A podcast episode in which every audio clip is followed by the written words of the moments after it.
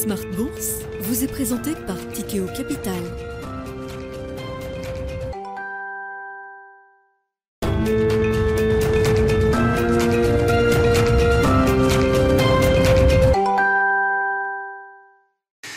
C'est reparti pour Smart Bourse, votre double dose quotidienne de marché en direct sur Bismart. Chaque jour à la mi-journée, 12h30, 13h. Et en fin d'après-midi, la grande édition pendant une heure à partir de 17h en direct, rediffusée à 20h sur Bismart TV. Émission que vous retrouvez chaque jour en replay sur bismart.fr et en podcast sur l'ensemble de vos plateformes. Au sommaire de cette édition ce soir, une phase de digestion peut-être pour les marchés. C'est encore euh, une question, un point d'interrogation puisqu'on termine une semaine qui aura été à nouveau une semaine positive pour les actifs risqués avec euh, des indicateurs euh, d'action mondiale, le MSCI World qui aura progressé de quasiment 2% sur l'ensemble de la semaine. On a vu la surperformance des actions euh, émergentes, des actions chinoises également. Alors la semaine a été une semaine de jours fériés en Chine, mais d'autres indices ont pu coter à partir de jeudi. C'était le cas de Hong Kong. Là aussi, on a vu une belle reprise sur la partie actions chinoises. Les actions européennes vont terminer dans le vert avec un, rythme effectivement peut-être un peu moins intense que ce qu'on a pu observer sur les deux premières semaines de cette euh, année 2023. Et puis on notera, fait marquant de cette semaine également, le rattrapage, l'accélération du euh, Nasdaq qui permet d'ailleurs à l'indice des valeurs technologiques euh, américaines d'afficher une performance de quasiment 10% désormais depuis le 1er janvier pour faire jeu égal avec ce qu'on retrouve en termes de performance pour les indices européens. Donc un rééquilibrage et une forme d'homogénéité, on va dire, dans la performance qu'on peut observer sur les marchés risqués. Et sur les marchés actions, ce sera évidemment le sujet à la une de Planète Marché dans quelques instants avec nos invités, avec évidemment une partie euh, macro importante. Deux économistes seront euh, avec nous en plateau avant le retour des banques centrales. Ça a déjà redémarré cette semaine avec des euh, banques centrales périphériques. La Banque du Canada, par exemple, a signalé une nouvelle hausse de taux de 25 points de base, mais surtout indiqué qu'elle allait désormais se mettre en pause pour observer les effets de son resserrement monétaire euh, sur l'économie euh, canadienne. La semaine prochaine, ce sont les grandes banques centrales qui euh, reviendront dans le jeu avec dans la série la Réserve fédérale américaine mercredi soir et jeudi la Banque d'Angleterre et la Banque centrale européenne qui livreront de nouvelles hausses de taux attendues par les investisseurs. Voilà donc pour le programme.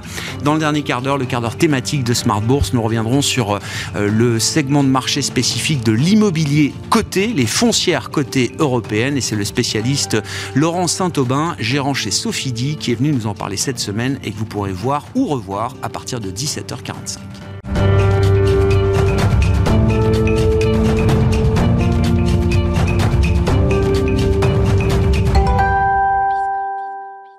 Mais d'abord, le point sur les performances de marché au terme de cette euh, semaine. Tendance, mon ami, avec vous, Alix Nguyen, chaque soir à 17h. Et c'est une semaine, effectivement, de digestion pour les actions européennes et une bourse de Paris qui termine cette semaine sans véritable tendance. Oui, le marché digère les performances pour le moins euh, mitigées euh, des entreprises après l'annonce des bénéfices exceptionnels de ST Microelectronics hier. Aux États-Unis, Intel publie des résultats nettement inférieurs aux attentes pour le premier trimestre 2023 ses prévisions sont parmi les plus pessimistes de son histoire. Au quatrième trimestre, le groupe a encaissé une perte nette de 700 millions de dollars. Sur un an, son chiffre d'affaires a chuté de 32%. Il s'agit de son niveau le plus bas depuis 2010. Pour l'année 2022, le fabricant atteint 63 milliards de dollars de revenus quand il pensait en générer 76 milliards. Le groupe fait les frais du ralentissement du marché du PC. En 2022, le chiffre d'affaires des composantes destinées aux ordinateurs fixes portable a chuté de 23%. Celui des centres de stockage de données dégringole de 15%. Son titre décroche. Dans son sillage, AMD et Qualcomm reculent. À noter que Tesla continue de progresser après un bond de 11% hier. Sur les marchés, la prudence euh, se fait d'autant plus sentir à mesure que les décisions de la Fed, de la Banque d'Angleterre et de la BCE se rapprochent. À propos des banques centrales, un dernier indicateur euh, économique publié aujourd'hui sur le front de l'inflation aux États-Unis à travers la mesure de l'évolution des prix des dépenses de consommation personnelle, l'indicateur d'inflation privilégié par la Réserve fédérale américaine, autrement dit le PCE. En décembre, il affiche une progression de 0,1% sur un mois et de 5% sur un an. Hors énergie et alimentation, l'indice PCE Core augmente de 0,3% et de 4,4% sur un an. Le taux d'inflation Core PCE en données annualisées sur trois mois est tombé à 2,9%.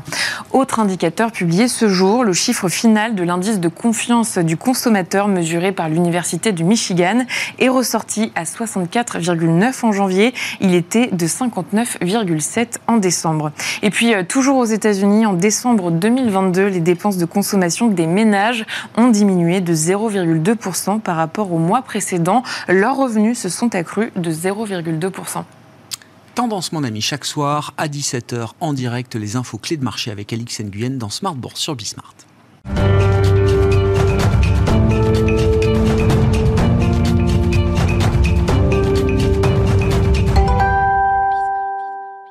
Trois invités avec nous chaque soir pour décrypter les mouvements de la planète marché. Valérie Gastaldier est avec nous ce soir, stratégiste de Day by Day. Bonsoir Valérie. Bonsoir Grégoire. Merci d'être là. À vos côtés, Christophe Barrault, chef économiste et stratégiste de Market Securities. Bonsoir Christophe. Bonsoir Grégoire. Ravi de vous retrouver. Merci à Nicolas Gottsman de nous accompagner également. Bonsoir Nicolas. Bonsoir. Vous êtes responsable de la stratégie macroéconomique à la financière de la Cité. Je commence avec euh, les marchés, c'est la promesse de Smart Bourse, hein, l'émission à l'écoute des marchés. On écoutera bien sûr les économistes euh, sur les enjeux macroéconomiques. C'est une partie euh, importante, fondamentale aussi pour les marchés. Mais je veux mettre les marchés en avant, Valérie, parce que quand on essaye d'écouter les marchés, les marchés euh, nous disent euh, des choses et nous disent pas mal de choses depuis 3-4 mois euh, quand on regarde notamment ce rallye européen, ce rallye de l'Asie également, qui marque la tendance par rapport à des marchés américains qui sont peut-être plus médiocre, on va dire, sur, euh, sur cette période. Euh, comment est-ce que vous analysez la situation à ce stade? Parce qu'on parle encore de performances conséquentes, hein, conséquentes 20-25% de hausse, 50% de hausse sur les actions chinoises selon certains indices en quelques mois seulement. Et donc évidemment, on a un peu le... Le tournis? Ben oui, le tournis, un peu le vertige, euh, on se sent un peu trop enivré. Pourquoi est-ce que ça va continuer? Ah, ah bah. vous vendez la peau de l'ours ah bah, euh, Vous l'écrivez tous les jours, euh, Valérie. Enfin, la peau du taureau, Vous l'écrivez tous les jours. Ça va continuer, c'est le risque principal. Ouais. Celui que ça continue. en fait, j'avais prévu de vous dire la première chose, ce qui est simple, c'est que ça va monter. Bon, ça, c'est la réponse simple et en fait, euh, c'est le message principal. Maintenant, le reste, expliquer pourquoi c'est plus difficile. et euh, c'est plus difficile parce que, en fait, euh, hélas, je sais que je m'adresse à une majorité de gens qui n'ont pas envie d'entendre ce que je vais leur dire et qui donc ne vont pas le comprendre ou vont le rejeter. Alors, trouver les bons mots, c'est pas simple dans ces cas-là. bon, je ne peux pas parler la langue que vont parler euh, Nicolas euh, et euh, Christophe. Christophe, pardon, parce que c'est pas la mienne. je l'ai abandonnée il y, a, il y a longtemps. pour moi, ce qui fait les mouvements de marché, c'est l'écart entre les émotions des gens et la succession des nouvelles. Et, enfin, c'est les émotions que suscite la succession des nouvelles chez les gens.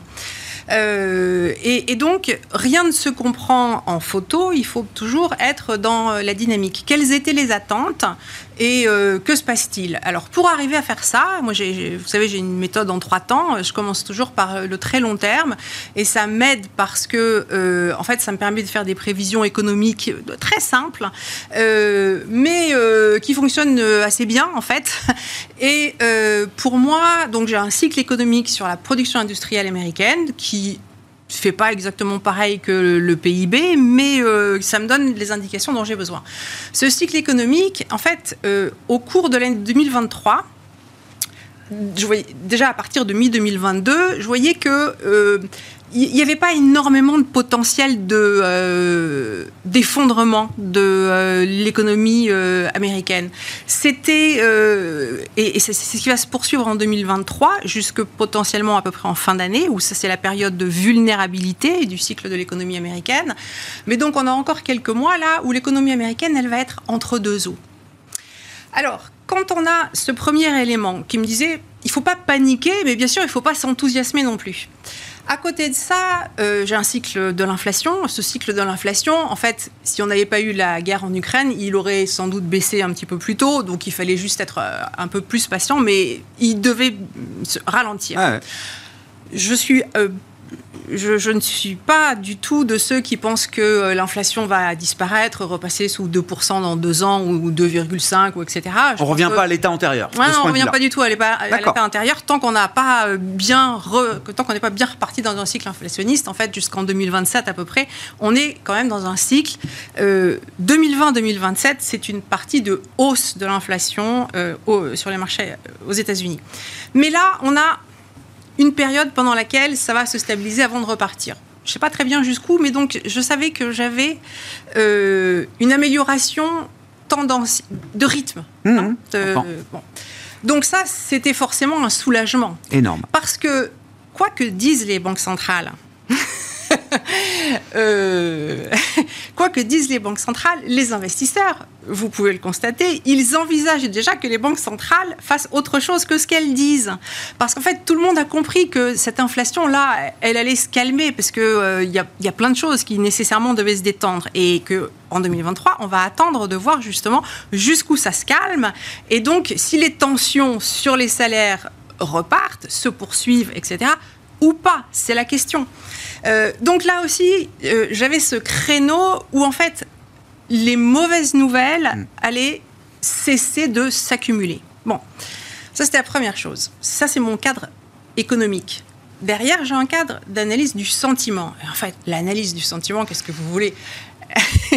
Euh, Ça a été un cas pendant- d'école Ah ouais, c'était un cas d'école. Mais enfin, pas si simple que ça, parce que, enfin, pas si simple que ça, parce que sur les marchés américains, ils ont été très difficiles à lire, euh, parce que on a cette euh, importance des valeurs technologiques sur les marchés américains, euh, et qu'il y a énormément d'arbitrages qui sont faits, bien entendu, entre le Nasdaq et le S&P 500, et donc ça rend les, les positions euh, sur les marchés dérivés difficiles à lire.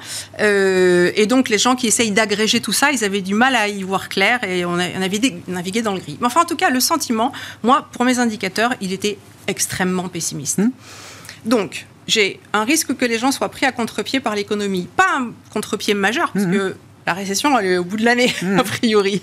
Enfin, en tout cas, le, le ralentissement est au bout de l'année. Avec un sentiment qui est extrêmement pessimiste et avec des indices qui, en Europe, en fait, n'arrivaient pas à baisser. Bon, bah, tout ça, c'est super haussier.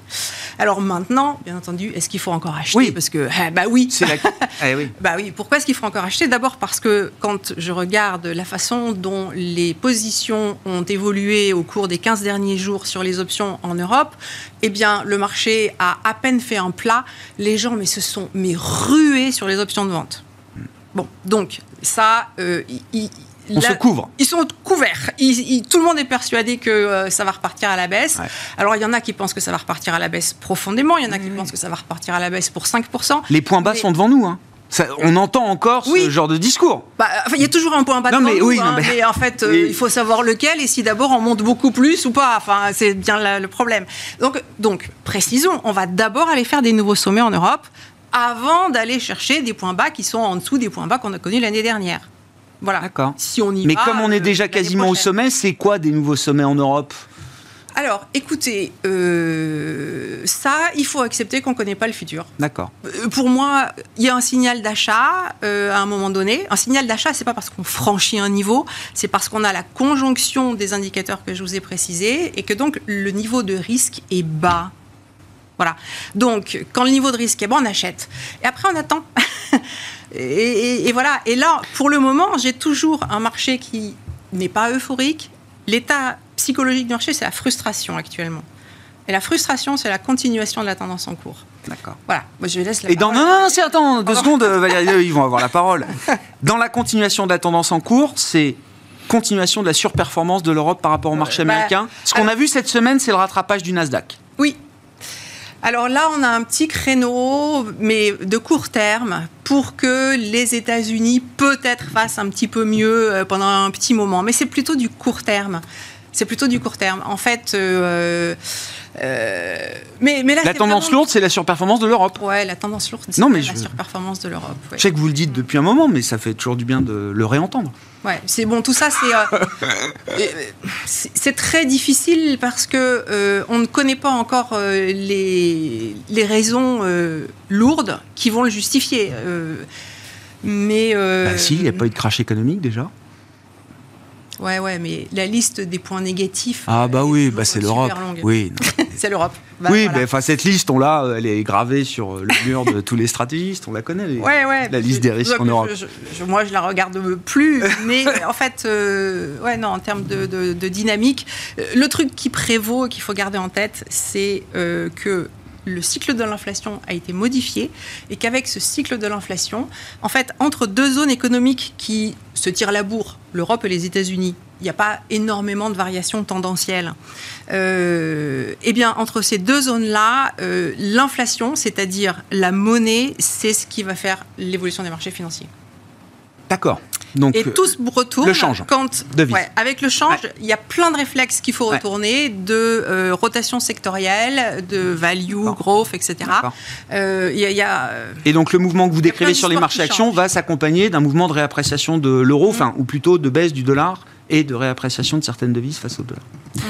Bon, venons-en à la conjoncture macroéconomique, euh, Christophe. Est-ce que l'économie américaine est déjà en récession? Est-ce qu'on parle d'une économie pré-récessionniste quand on regarde euh, la consommation l'emploi, on se dit bah non. Quand on regarde euh, la courbe des taux et l'immobilier, on se dit bah si, ça arrive. En fait, la, question pour 2023, c'est euh, quelle sera l'ampleur de la contagion du marché immobilier à l'ensemble de l'économie et quelle en sera sa vitesse? L'idée, enfin, les derniers développements, c'est surtout, enfin, je pense, le point central, c'est ce qui se passe en Chine. Et c'est difficile d'imaginer une récession mondiale et même un gros ralentissement très marqué partout dans tous les pays développés quand on a une croissance chinoise qui est sur le point de quasiment doubler d'une année à une autre. Donc ça, c'est vraiment, le, à mon avis, l'énorme changement euh, qui s'est fait en quasiment trois semaines en mois. On passe d'un monde où c'est euh, zéro Covid, zéro contact à il faut l'immunité avant le week-end dernier parce que c'est le nouvel an chinois. Donc ça, je pense que c'est un énorme game changer pour les marchés et pour la macro euh, mondiale. Donc potentiellement un facteur de, soutien pour le voilà croissance mondiale et donc par dérivé pour les États-Unis. Après sur les États-Unis, euh, la difficulté c'est que si on prend n'importe quel modèle en utilisant des variables financières, c'est 100% entre 80 et 100% de récession. sur une fenêtre euh, entre T2 et T4, bon, on ne sait jamais quand, mais voilà ce que ça indique. On prend des variables économiques, tout ce qui est leading indicator, peu importe la combinaison des choses, même signal. Maintenant, c'est plus, pareil, l'amplitude sur le marché de l'emploi, qui est quand même extrêmement résilient. Donc, euh, si récession il y a, on peut se dire que ce sera peut-être un peu plus tard que prévu, que l'ampleur sera un peu moindre que prévu, et puis après, on repart en 2024 sur un cycle où potentiellement on a une politique monétaire qui est un peu plus accommodante que sur 2023, et une politique fiscale qui, comme par hasard sur une année d'élection, on, on est censé avoir de la dépense publique. Après, bon, il peut y avoir plein d'aléas. Mais c'est un petit peu les, les, développements. Après, le cas de la récession, en fait, c'est vraiment historiquement quand le marché immobilier baisse autant qu'il a baissé en termes de volume de transactions, en termes de prix qui commencent à, chuter. Partant de deux années qui ont été exceptionnelles quand même pour les actifs immobiliers. Hein. Enfin, je sais que le mouvement de, baisse est euh, Sur spectaculaire, mais il, est proportionnel à ce qu'on a vu aussi auparavant. Sur les prix, entre mars 2020 et juin 2022, selon les indices, ça a pris entre 35 et 40%. Donc ça baisse de 10. Euh, historiquement, euh, c'est pas vraiment choquant. Après, les États-Unis ont une particularité, c'est qu'ils sont beaucoup plus leveragés sur toute la partie crédit et on a vraiment une grosse détérioration des conditions financières T3 à T4, plus la hausse des taux. Généralement, c'est assez lent, hein, c'est quatre trimestres pour euh, voilà, se retrouver vraiment dans la croissance du crédit réel, ce qui donnerait euh, une pression euh, voilà, plutôt deuxième partie de l'année prochaine. Mmh. Maintenant, en cas d'accident, on sent qu'on revient sur une croissance, je dirais, si on se focalise consommation, investissement, qu'on enlève les effets de stock et les exportations, on sent qu'on est beaucoup plus fragile maintenant et on le voit sur, euh, surtout sur la consommation des ménages fin d'année. On sent que c'est beaucoup plus fragile. Donc ça Mhm. peut être vulnérable à un choc. Mais la réalité, c'est que le monde en un mois a complètement changé. Ah. La Chine, j'en ai parlé, mais l'Europe aussi, c'est un changement de paradigme avec les, les prix de l'énergie. Donc ça fait, euh, voilà. Je pense que le marché reflète plus le fait d'écarter des scénarios horribles sur l'Europe et sur la Chine. Vos prévisions sont euh, jugées par vos pairs parmi les plus euh, accurate du monde, euh, Christophe? Est-ce que vous allez, euh, est-ce que vous pensez que vous allez revoir à la hausse euh, au fur et à mesure de cette année 2023 un certain nombre de prévisions de croissance, par Bah, sur- Sur la Chine, on a revu tout de suite, puisqu'on était à 2% sur la croissance mondiale, et on est arrivé à 2,3% tout de suite par effet d'entraînement, puisqu'il y a un décalage sur l'Europe, et que sur l'Europe aussi, la réalité, c'est que tout le monde pensait, y compris moi, qu'on allait avoir un T4 négatif, et voire bien négatif, et potentiellement il sera à zéro, et le T1 ne sera pas si horrible que ça. Non. Donc sur l'Europe déjà, et puis les effets de base positifs et la résilience des trois premiers trimestres partout, était beaucoup plus euh, robuste qu'attendu. Donc En mécaniquement, euh, ça donne, euh, voilà, même si on a une récession Ouais. aux États-Unis, Ouais. on peut avoir un chiffre Ça réajuste les niveaux. 2023 qui sera euh, positif sur l'acquis de croissance. On, on aura les premières estimations de PIB zone euro la semaine prochaine, mais on sait déjà que la croissance de la zone euro aura été meilleure que la croissance américaine cette année. Ouais, bah, être enfin, si on prend la, la- la moyenne annuelle, on sera à 3,5 sur l'Europe, Bah oui. sur les États-Unis. Alors c'est la, c'est la 2,1. dynamique hein, dont on parlait. En niveau, les États-Unis sont bien au-dessus de nous, bien sûr, mais euh, quand même.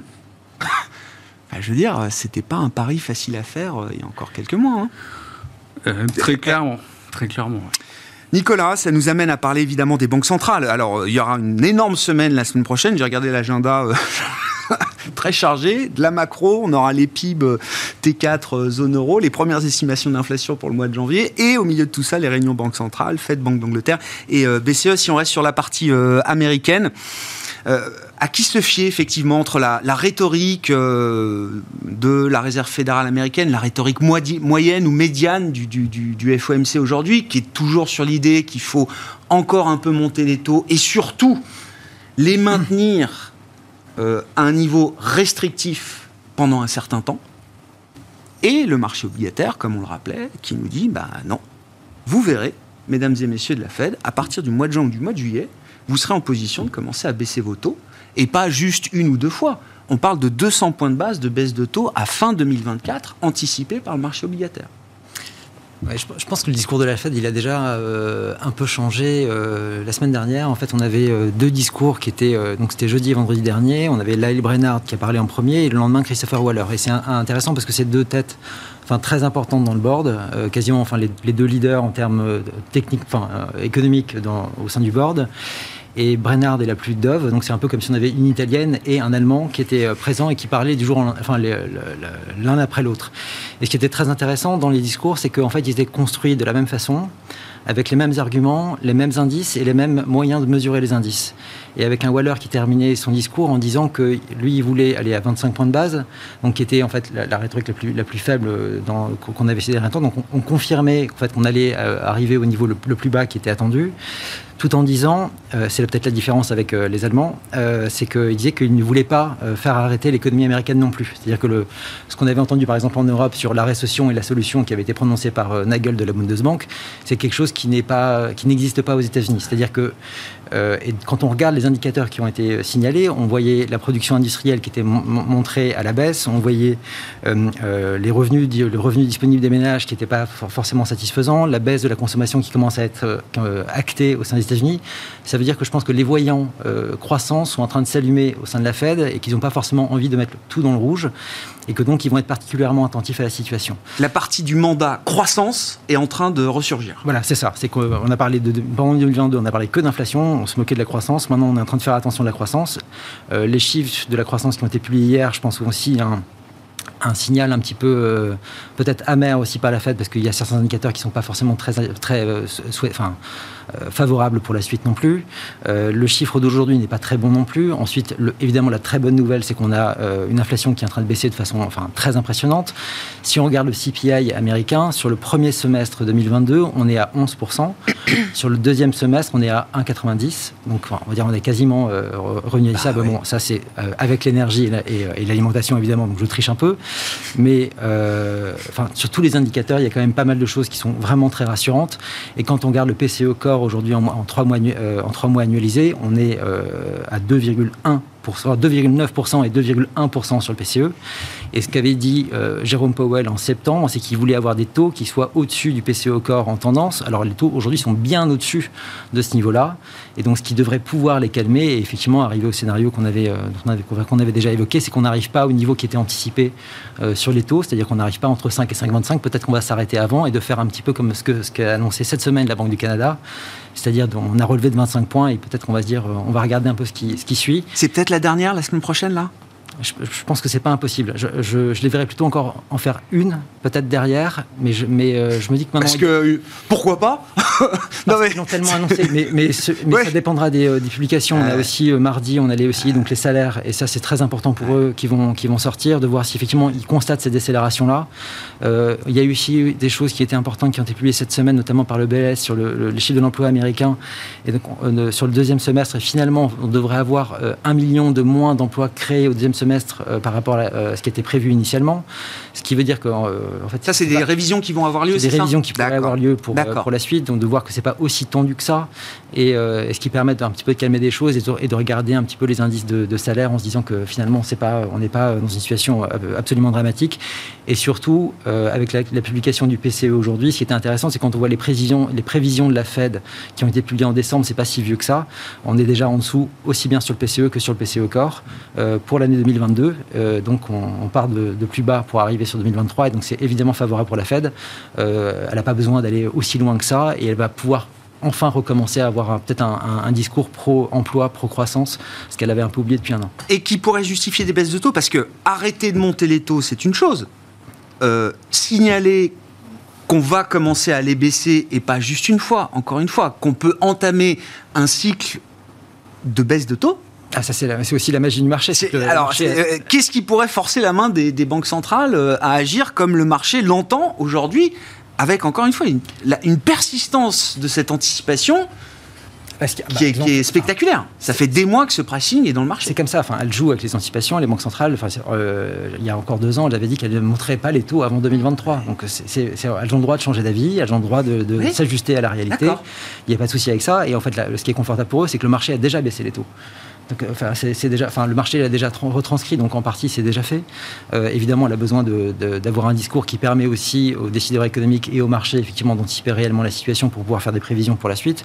Mais, euh, mais les choses sont assez, assez favorables. Je voulais juste revenir aussi sur ce que vous disiez sur la comparaison entre Europe et États-Unis. Il y a quand même une différence qui est quand même assez fondamentale, c'est effectivement donc par rapport au niveau de croissance, et que les États-Unis sont, si on regarde la demande intérieure, des demandes domestiques américaines, on est 7% au-dessus du niveau de 2019. en Europe, on est à moins 1% par rapport rapport à 2019 sur la demande domestique. Donc c'est très très différent. On est en train justement enfin, d'arriver euh, à ressortir doucement la tête de l'eau par rapport à ce qu'on a été euh, en 2019, alors que les États-Unis sont déjà bien bien avancés. Si je regarde le PIB nominal américain, on est au niveau qu'on aurait pu attendre en, en, le premier trimestre 2025. On a deux ans d'avance.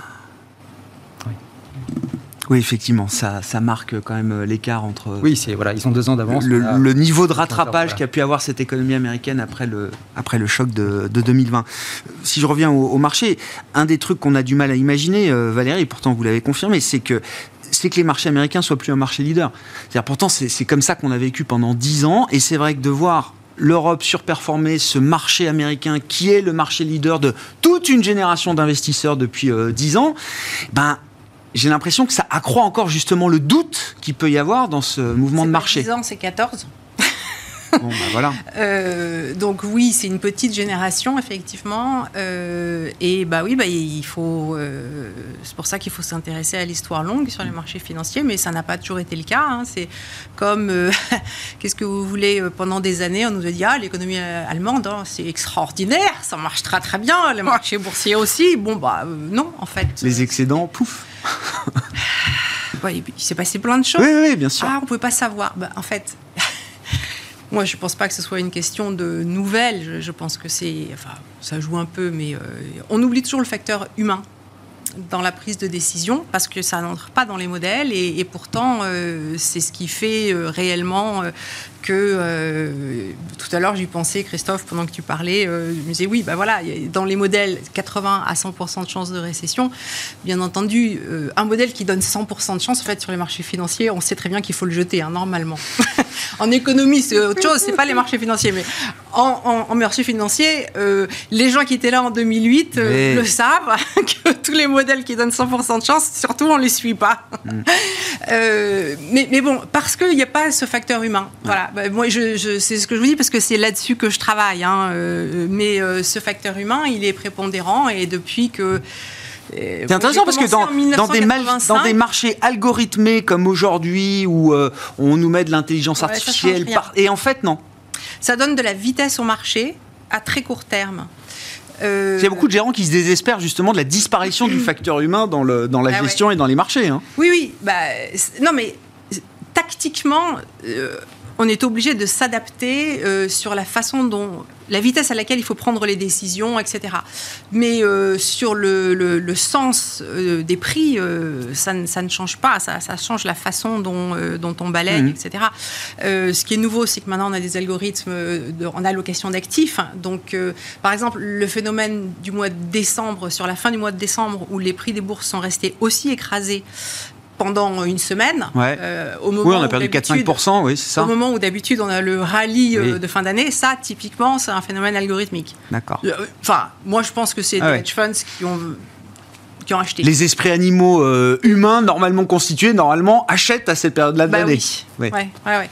Bon, voilà. Mais, euh, mais là-dessus, je pense qu'il y a des phénomènes de foule qui déclenchent des signaux qui ne devraient pas avoir lieu. Voilà. Mais, euh, mais sinon, ça, ça ne change pas grand-chose. Mm. Et euh, on était parti des. La surperformance de l'Europe, Ouais, toujours. Hein. Oui, oui, non, non, mais voilà, Bah c'est oui, voilà, encore. c'est cyclique. C'est France, Oui, oui. Allemagne, euh, c'est cyclique. Et en fait, l'euro qui monte, c'est un flux qui nous indique que les investisseurs euh, ont plutôt envie de venir euh, en Europe. Deuxième semaine consécutive de collecte sur les fonds actions européennes pour la première fois après 48 semaines consécutives de décollecte. On a collecté un peu plus de 3 milliards selon les données euh, Bank of America, Merrill Lynch, EPFR Global qui sont publiées chaque semaine. C'est peut-être juste le début effectivement d'un retour de flux après 48 semaines de décollecte sur les actions euh, européennes. Euh, juste encore les petites questions sur, euh, sur les États-Unis. Christophe, le sujet du debt ceiling, du plafond de la dette qui revient comme régulièrement. Est-ce que c'est business as usual et à ce moment-là on, passe ou est-ce que, je sais pas, dans le contexte actuel, est-ce que c'est un risque qui peut apporter de la perturbation dans les marchés? C'est un petit risque, mais euh, il y, en a- il y en a des bien plus importants Ouais. que ça. Et Bon. puis, bon, les, les États-Unis sont relativement pragmatiques sur le business. Puis, il y a commencé à avoir des articles comme quoi ils pourraient le décaler jusqu'en septembre déjà. Donc, je pense pas que ce soit un, vrai problème, mais voilà, ce serait bien qu'on passe quand même euh, derrière assez vite. Hmm. On verra. hein, le, le théâtre politique euh, est toujours un peu compliqué autour de ce sujet du plafond de la dette. Je ne sais pas s'il y a un commentaire là-dessus, euh, Nicolas. Euh, il y a aussi des mouvements peut-être à prévoir au sein de la Réserve fédérale américaine, pas neutre, puisqu'on parle d'un potentiel départ de Lael Brennard Oui, pour la Maison il Blanche. y a un- Vous l'avez évoqué tout à l'heure, donc c'est économiste, euh, vice-présidente de la Fed aujourd'hui. Oui, c'est ça, et qui, est, enfin, qui était déjà pressenti euh, lors de l'arrivée de Biden au pouvoir, euh, qui pouvait être Ouais. secrétaire au Trésor à ce moment-là. En fait, Ja- Janet Yellen y avait été préférée. Et en fait, oui, il y, a un- il y a un grand remaniement autour de Biden, et même les, euh, enfin, les hommes les plus importants du dispositif. Il y a Ronald Klein, qui est, qui est le chief of staff et qui a été euh, appelé souvent le vrai président des États-Unis, en fait, qui a, qui a vraiment mené toutes les réformes qui ont été mises en place, enfin, les- le, plan Biden, le plan infrastructure, le plan le- l'IRA qui a été mis en place récemment. Il a été le père de tout ça. C'est l'architecte de tout ça. Ouais, D'accord. vraiment, véritablement. Et c'est même avec lui que tous les sénateurs discutaient. C'est lui qui a fait les négociations avec le Congrès. Euh, donc c'est un, apport- enfin, un homme euh, essentiel du dispositif euh, américain. Et euh, son acolyte, on va dire Brian Dees, qui est donc le, le conseiller économique de Biden. Et même chose, très important. Et donc ils vont partir tous les deux. Et pour le coup, enfin, je peux quand même saluer, ils ont été, quand même, je pense, les artisans de la la plus forte reprise économique de l'histoire. Donc c'est quand même plutôt pas mal, enfin suite à ce qui a été fait aussi pendant la période Trump, il ne faut pas l'oublier non plus. Euh, donc ces deux personnes-là vont être remplacées. Je pense qu'il y a une inquiétude, euh, notamment chez les démocrates, parce que euh, Ronald Klein part et donc le, potentiel remplaçant pourrait être quelqu'un qui est vu comme étant plus centriste, donc on va dire plus enclin à faire un peu plus de, de serrage de vis en termes budgétaires. Et c'est pour cela sans doute qu'ils vont aller chercher Lyle Brennard, qui est un, un poids lourd, on va dire, chez les démocrates aussi, pour la faire venir, pour on va dire satisfaire aussi politiquement euh, le côté plus euh, progressiste et volonté de relance euh, pour la mettre, pour la, mettre en, en, premier conseil, conseil économique de, Biden. Mais évidemment, s'ils font ça, ils font perdre un poids lourd aussi au sein de la Fed qui, à mon avis, c'est pas forcément difficile à remplacer en termes, de, en termes techniques, parce qu'il y a des gens qui sont évidemment très bien, qui peuvent euh, avoir une même vision, en tout cas que celle de Lai Brennard. Par contre, elle a, elle a un poids important parce qu'elle est là depuis longtemps, euh, un pouvoir de conviction qui est aussi assez lourd, et, euh, et que donc c'est pas, ça va pas se faire comme ça. Mm. Mais bon, c'est effectivement à suivre, mais en tout cas, on, peut voir qu'il y a un signal entre la période vraiment politique de Biden, de relance qui est en train de s'achever, et de voir maintenant avec une période d'incertitude qui s'ouvre, avec voilà, quel va être le le nouveau Biden avec euh, en, toile de fond la, la, nouvelle mandature. La nouvelle eh ben, mandature. bien sûr. La préparation des, prochaines eh ben élections. Voilà. On va pas s'arrêter là. Euh, sur la zone euro, peut-être quelques commentaires là aussi sur la, conjoncture. Jusqu'où on peut être euh, surpris positivement encore, Christophe? Je dirais que l'incertitude qu'on peut avoir sur la zone euro, elle tient de facteurs externes. Donc le premier, c'est température pour février, parce que c'est normalement le pic de consommation d'énergie. Mmh. Donc ça peut avoir un impact assez important sur les prix. Le deuxième, c'est la capacité d'EDF à redémarrer les réacteurs. Donc ça, bien malin, celui qui peut dire euh, ce qui va se passer. Bah, ça remonte quand même. Ça remonte, mais euh, on décale.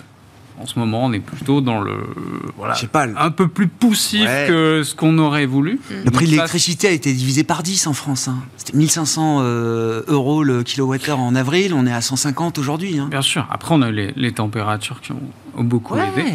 Et le troisième facteur sur l'Europe, c'est qu'est-ce qui se passe en, géopolitique ah. aussi. Et là, pareil. Euh, donc, la difficulté sur l'Europe, c'est sûrement la zone où c'est plus difficile de faire une prévision parce que c'est trois aléas qui sont euh, difficilement maîtrisable. Mais si on reste à paramètre constant, hmm. on n'aura que des révisions à la hausse.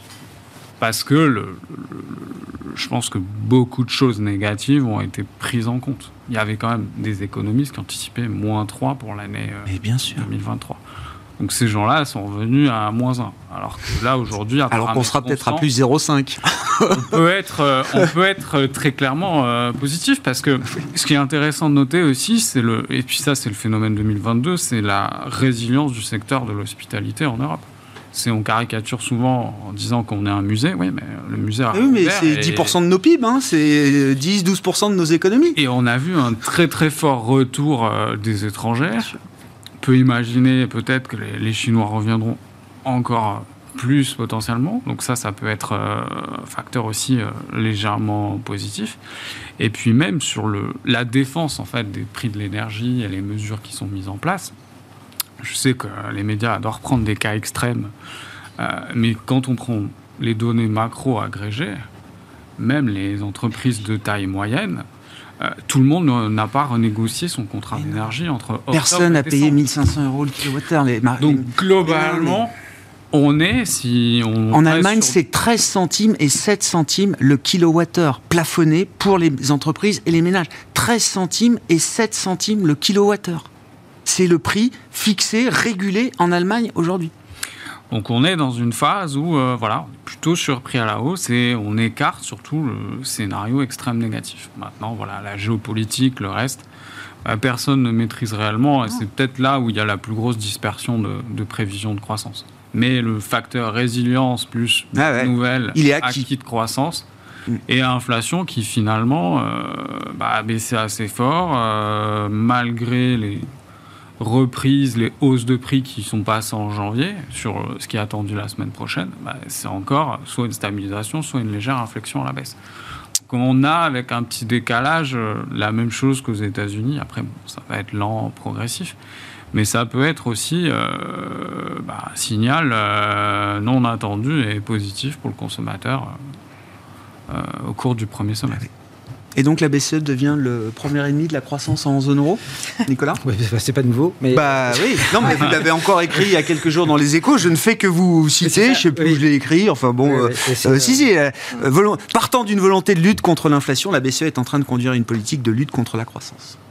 Parce que ce qui est malheureux, c'est qu'on a. Euh, la BCE a commencé à monter ses taux euh, euh, l'été dernier. à ce moment-là, on avait effectivement des prix de l'énergie qui étaient enfin, stratosphériques, ce qui, a, envoyé évidemment l'ensemble des conjoncturistes à faire des prévisions très négatives pour 2020, fin, fin 2022 et début 2023.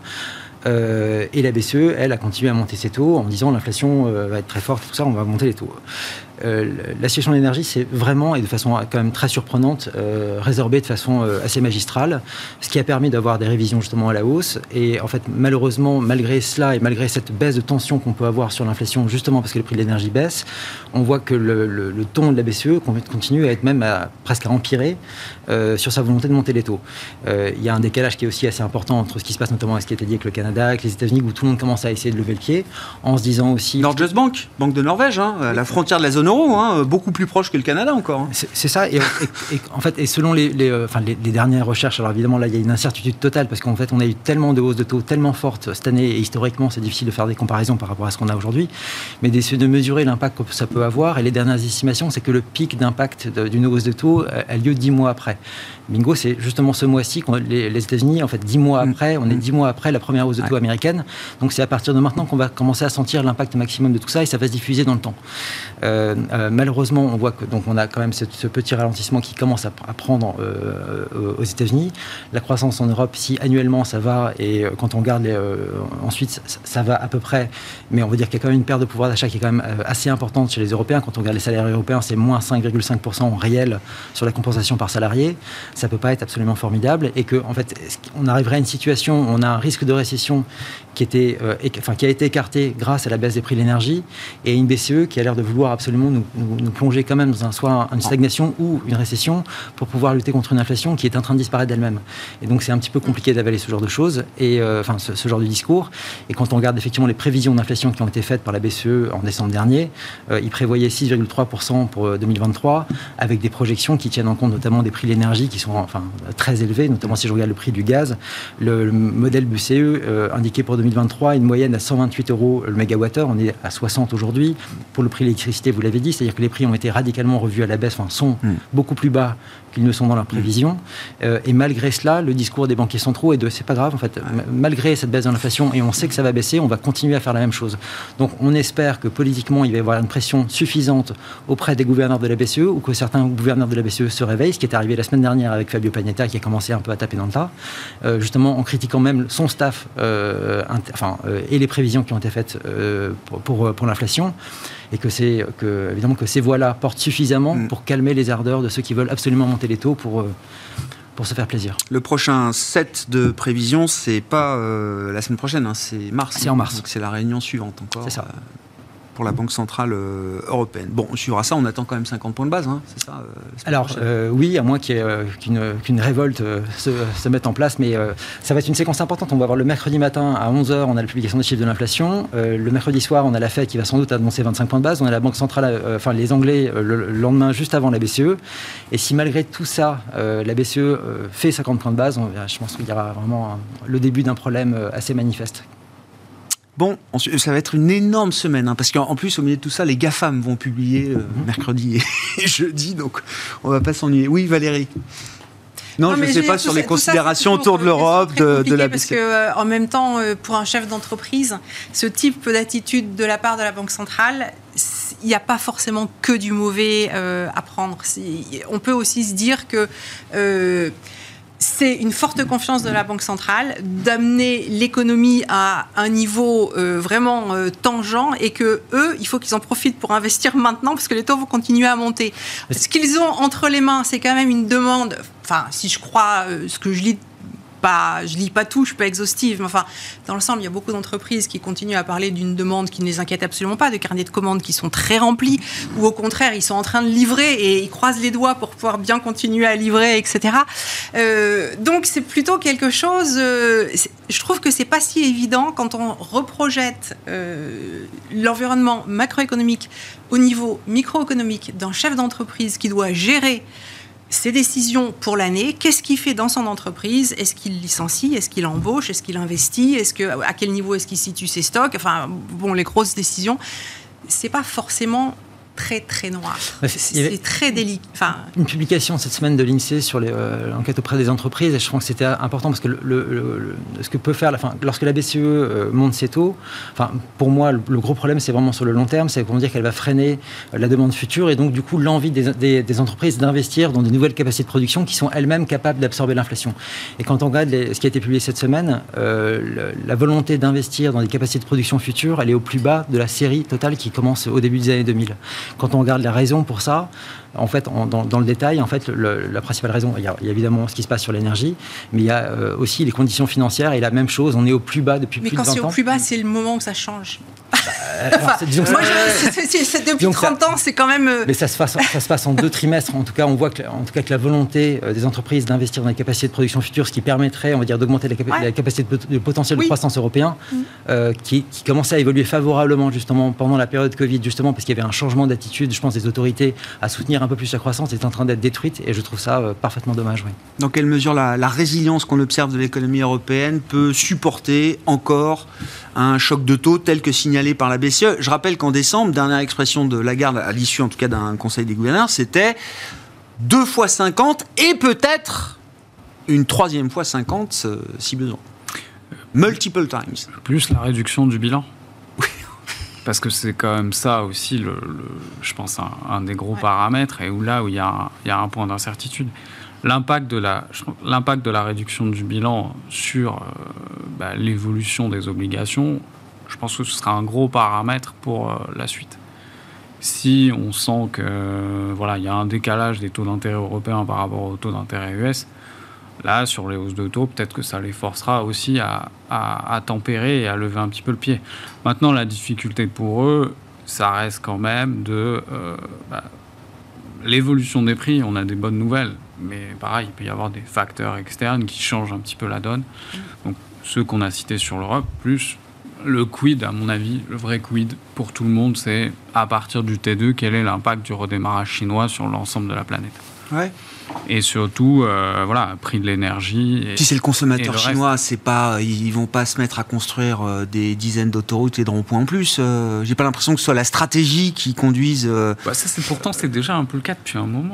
ouais, oui, je sais. mais, non, non, mais ils vont pas en rythme d'accélération. Mais là, le simple phénomène de réouverture donne un tel soulagement à la consommation que. Est-ce qu'il y a besoin d'en faire beaucoup plus, quoi? Normalement, non. Mais ah ils sont déjà partis sur une trajectoire en faisant pas grand-chose en réouvrant. Ils font 5,5, 6% de croissance. Et donc peut-être 7 à l'arrivée alors Non, enfin j'en sais rien. Si... 7, ça me semble beaucoup. Après, euh, s'ils font 7, ça change aussi l'équilibre de toute la planète, puisqu'il y a un effet d'entraînement sur toute la zone asiatique et forcément sur le reste. Maintenant, voilà, la BCE, elle doit gérer, c'est pas tant les, les, les données au jour le jour, et je pense que la Fed, c'est un peu la même chose c'est euh, le stock de risque, euh, on va dire, euh, voilà, l'hiver et ensuite la Chine. Mm. Quel sera l'impact sur les chiffres? Et ils, sont dans une, ils restent dans une phase où ils ont un peu ce biais de confirmation et où c'est, ok, les chiffres s'améliorent, tant mieux. Maintenant, euh, n'attendez pas qu'on anticipe quoi que ce soit et qu'on fasse euh, voilà, quelque chose, euh, on va dire, de, de front-runner une action. toujours on, est, passé de on ne montera plus jamais les taux à on ne baissera plus jamais les taux, quoi. Pour l'instant. voilà, après, c'est le, problème de s'être beaucoup trompé pendant très longtemps. Ouais. On s'arrêtera là pour ce soir. Merci à vous trois d'avoir été les invités de Planète Marché. Nicolas Gottsman, la financière de la Cité, Christophe Barrault, Market Securities et Valérie Gastaldi, Day by Day.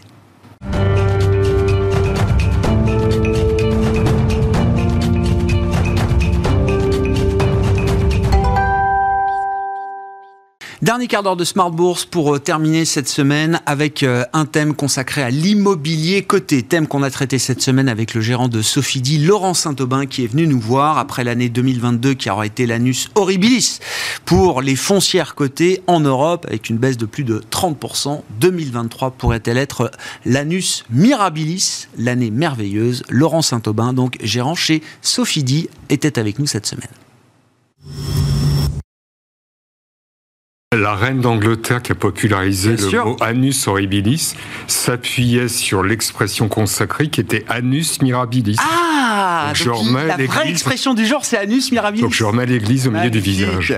Bon, Écoutez, le, le, le cœur de la performance des foncières en, en 2022 et en 2023, c'est l'évolution des taux. Euh, l'évolution des taux qui résulte de l'inflation, mais l'inflation, c'est pas vraiment le sujet, puisqu'en 2022, les foncières ont perdu 32%, alors même qu'elles sont bien protégées, qu'elles protègent bien les investisseurs contre l'inflation grâce à l'indexation. Euh, donc c'est vraiment les taux. Et euh, au niveau euh, macroéconomique, notre, euh, notre sentiment, c'est que finalement, le sujet de 2023, c'est la croissance, la récession, la profondeur de la récession, et que c'est plus du tout euh, les taux d'intérêt. La- L'inflation va baisse très fort, plus fort, plus vite euh, qu'escompté. Elle va rester significative à plus 3, plus 4. Euh, les banquiers centraux tiennent des discours euh, euh, offensifs, mais c'est leur rôle. Euh, les marchés les écoutent avec une oreille distraite. L'idée, c'est que les taux longs sont sur un plateau. Ça va pas se faire en droite ligne, mais que on est, on est plutôt dans la projection de l'après. L'après, c'est une des taux d'intérêt réel qui vont rester négatifs et des taux longs qui vont baisser. Voilà. Si on découpe la performance 2022 d'ailleurs, qu'est-ce qui se passe pour le segment des euh, foncières euh, cotées en Europe depuis alors moi je date ça le 29 septembre qui a été le point bas du marché européen dans son ensemble, hein, du Stoxx euh, 600, mais qu'est-ce qui se passe pour ce segment de marché depuis le mois d'octobre justement euh, Donc effect- euh, la performance de l'année, moins 32, euh, le stock 50, je crois, moins 10. Donc une décorrélation massive Ouais. qui est en fait traditionnelle. Le secteur des les foncières n'est pas corrélé à la bourse. Euh, et puis depuis le 12 octobre, on est sur un rebond très fort, 28% de, de rebond. Ouais. Alors on peut, on pourrait penser que c'est un peu, c'est un peu n'importe quoi. En fait, la, la bourse apporte de la liquidité. Il y a toujours des acheteurs en bourse, mais au prix de d'exagération euh, sur une tendance à venir. Et donc on était très exagéré euh, à fin euh, euh, 2022 avec Ouais. 35% de décote euh, sur les actifs nets réévalués. Ouais, ouais. On est revenu à un niveau plus raisonnable. Dans ce rebond, est-ce que, euh, parce qu'il n'y a pas un immobilier, il y a des immobiliers euh, cotés, euh, Laurent, je retiens mes leçons, est-ce que c'est un rebond euh, homogène? Est-ce qu'il y a des segments du marché immobilier qui rebondissent plus fort que d'autres? Alors pour rester euh, sur les expressions sacrées ou latines, les, les derniers seront les premiers. Donc ce qui a remonté, euh, ce sont les valeurs qui ont le plus baissé, les valeurs sensibles au taux qui sont avant tout le résidentiel allemand, et puis euh, des valeurs avec des bilans assez lourds, donc l'appétit du risque qu'on a retrouvé dans d'autres classes d'actifs boursières. C'est ça, c'est ça qui a remonté. Hmm. C'est des mouvements qui méritent d'être captés quand on est gestionnaire d'actifs. Hein, euh, Est-ce que vous avez cherché à capter justement ces, euh, ces mouvements De quelle manière? Comment on s'expose justement à ce rebond du secteur immobilier euh, coté en mesurant les risques également et le profil de risque de chacun des segments et de chaque euh, société? Bah, je, je- je dirais que si on est dans un climat de, de récession peut-être plus grave qu'escompté, le résidentiel c'est une bonne c'est une bonne thématique. On l'a vu en 2020 quand tout s'était arrêté. Ouais. Euh, et la deuxième chose, c'est que j'ai observé que la corrélation était quasiment parfaite entre les taux euh, et le résidentiel. Et le troisième point, c'est que j'étais très sous-pondéré. Donc je me suis euh, massivement repondéré pour revenir à une pondération par rapport à l'indice légèrement supérieure à celle, à celle de l'indice. Sachant que je n'oublie pas que ces foncières-là sont euh, Très leveragé très leveragées. Ouais. Mais euh, il n'y a, il y a, il y a pas de risque sur les loyers et les financements sont là. Si on n'est plus dans un choc inflationniste et un choc de taux qui a été le vent contraire massif pour le, secteur, mais qu'on se pose des questions sur la croissance économique, voire le niveau et l'ampleur d'une récession, qu'est-ce que ça implique pour de l'immobilier de croissance, pour le versement, la distribution de loyers, pour le renouvellement des baux euh, commerciaux euh, éventuels? Alors effectivement, l'un des points majeurs de sélection, c'est la capacité pour les foncières d'augmenter leur loyer Mm. euh, avec cette fameuse indexation et de maintenir cette hausse des loyers. Donc il y en a certaines, celles qui ont les actifs rares, euh, qui sont en mesure de le faire, d'autres qui ne sont pas en mesure de le faire. Donc c'est euh, dans les gagnants, vous avez euh, le bureau prime. Euh, les centres commerciaux de flux, c'est-à-dire ceux euh, dans lesquels vous êtes forcé de passer pour aller prendre l'avion ou le train, et vous avez toutes ces foncières valeurs de croissance, hmm.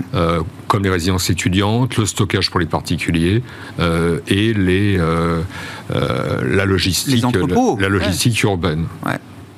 Là, on a vraiment des groupes qui ont du pricing power. Euh, je, pense, on va, on va le voir au moment des résultats. Ce, que, ce qui va être scruté au moment des résultats, c'est l'effet de l'indexation, c'est l'effet des hausses de loyer, c'est l'évolution des valeurs. Puisque la bourse l'an dernier a anticipé la baisse des malheurs, on l'a pas vraiment vu euh, dans l'immobilier physique, dans les produits de placement euh, immobilier non cotés. Là, ça arrive. on va avoir des baisses qui vont être scrutées, qui vont augmenter l'effet de levier. Euh, mais qui seront très variables selon les secteurs. On n'aura quasiment rien en termes de baisse sur euh, les foncières de commerce. Euh, on aura de l'ordre de 4 à 6% sur les foncières de bureaux. Et sur la logistique, on devrait aller plus loin. On pourrait avoir des baisses de l'ordre de 10 ce qui n'est pas lié à la remise en cause du business model, mais qui est lié au fait que les experts, l'absence de risque sur ce segment était déjà largement pris en compte par les experts. Donc les taux étaient très bas. Mais euh, c'est déjà anticipé. On a eu euh, euh, deux publications de foncières de logistique, une française et une britannique cette semaine, mm. avec de fortes baisses de valeur d'actifs. les titres se sont très bien comportés. C'est déjà dans les coûts. On est déjà dans l'après. Ah la baisse des valeurs d'actifs ne fait plus baisser le cours de bourse de ces sociétés. On, est dans une espèce de dystopie où, en fait, la bourse a prévu quelque chose qui est en train de se réaliser dans la réalité, mais la bourse est déjà passée à autre chose, à l'après. Et l'après, c'est effectivement quels sont ceux qui peuvent maintenir leurs tarifs, mais ça vaut pour euh, l'ensemble de l'économie, quels sont ceux qui vont avoir de telles baisses de volume qui vont être forcés de les baisser. Est-ce qu'il faut. Euh, qu'est-ce qu'on voit sur le marché physique en termes de transactions? C'est toujours une question importante, euh, Laurent. Est-ce qu'il faut imaginer euh, une restructuration importante des portefeuilles d'actifs, des grandes foncières, maintenant que, j'allais dire, le, voilà, le passage compliqué est un peu derrière nous? Est-ce que ça nécessite quand même de se poser la question de son périmètre, de son portefeuille d'actifs? Alors, ce que, ce que je, j'entends beaucoup, qu'il y a beaucoup de transactions qui sont annulées euh, parce que les prix de marché sont inférieurs aux attentes des vendeurs.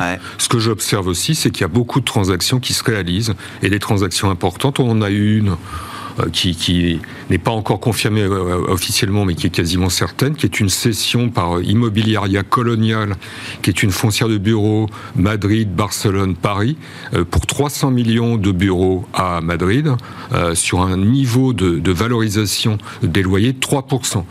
Et ça, c'est une famille euh, qui achète. Donc on a des gens avec des poches profondes, comme on dit, des familles, des fonds souverains, euh, qui sont là et qui achètent. Donc les, foncières continuent de, euh, continuent de vendre. La, deuxième question... Taux de rendement de 3%, euh... voilà. ouais, enfin... Je... Mais si vous êtes un... couvre à peine l'inflation, quoi, là. Si vous êtes un investisseur avec une, une un horizon d'investissement très long, ce qui est probablement le cas des, des familles ou des fonds souverains, 3%, c'est pas, pas si mal que ça. Euh, on les prend. Euh, après, le, deuxième sujet, c'est euh, profiter de l'écart entre les cours de bourse qui restent, hmm. qui restent là, ce que, valorisent les, ce que sont valorisés les actifs par les cours de bourse, c'est-à-dire après le rebond, on est on est proche de 20% de décote, de, 25% pardon, de décote sur actifs nets réévalués, et la vraie valeur des actifs. Donc il devrait y avoir, euh, comme on en a vu en 2022, des opérations de sortie de bourse, de rachat ah par les acteurs privés ah pour profiter euh, de, cette, de cette décote. Ah qui reste donc autour de 20-25%, c'est ça Qui est autour de, qui est de 27% à, hier soir. Donc on est passé de moins 35 à moins 20. Ouais, ouais, ouais, je comprends. Oui, mais bon, ça reste une sacrée décote, quoi ça reste, ça, laisse encore de, euh, du, du euh, de, de, un potentiel de, de hausse supplémentaire. Ah de revalorisation. Le secteur de l'immobilier côté, secteur euh, important et passionnant. Et Laurent Saint-Aubin était avec nous pour en parler cette semaine. Gérant chez Sophie Di. Voilà pour cette édition de Smart Bourse qui nous permet de conclure cette semaine à nouveau positive sur les actions européennes notamment. On se retrouve lundi à 12h30 en direct sur Bismart.